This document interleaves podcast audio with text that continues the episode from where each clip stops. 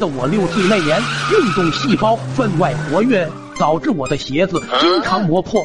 这天，我拿着一个鞋底分离的鸿星尔克运动鞋来到老爹面前，要求换一双新的。老爹骂道：“别人家脚上的鸿星尔克能穿到入土，你的一个月不到就得换。既然坏了，我就给你再买一双吧。”顿时我喜上眉头，心想终于可以换一双新鞋了，满怀激动的就这样迎来了崭新的一天。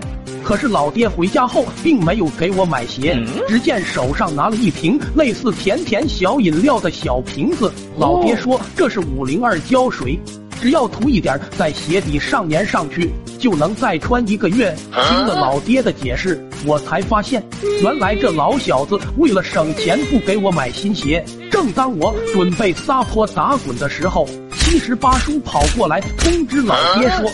村里五十五大爷、六十大寿喊我们一起去吃席。一听到吃席，我把老爹的所作所为抛至九霄云外，准备去顿好的。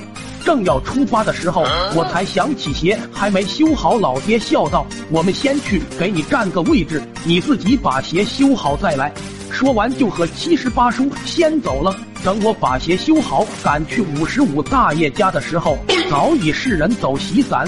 除了喝醉酒躺在门口的老爹，什么也没剩下。重点是我还得把这老小子弄回家。到家后已经是大半夜了，眼睛都睁不开了，无奈只能早早入睡。后半夜，老爹的一声惨声把我惊醒。我怀着万分恐惧的心情跑出去查看情况，只见老爹蹲在厕所，脸部露出狰狞的表情。老爹看到我过来，就吩咐我把柜子上的开塞露给他。我说道：“爸比，你要开塞露干什么？”只见老爹一顿劈头盖脸的谩骂道：“通便，通便，通便！”我点了点头，就跑到客厅，看到柜子上放着几瓶白色小瓶，随便拿了一瓶，就直接拿给老爹送去。结果就在我准备回房睡觉的时候。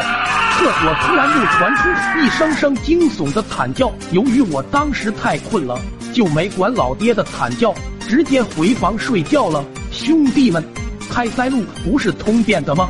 为什么老爹用了开塞露还会一直惨叫？快手，拥抱每一种生活。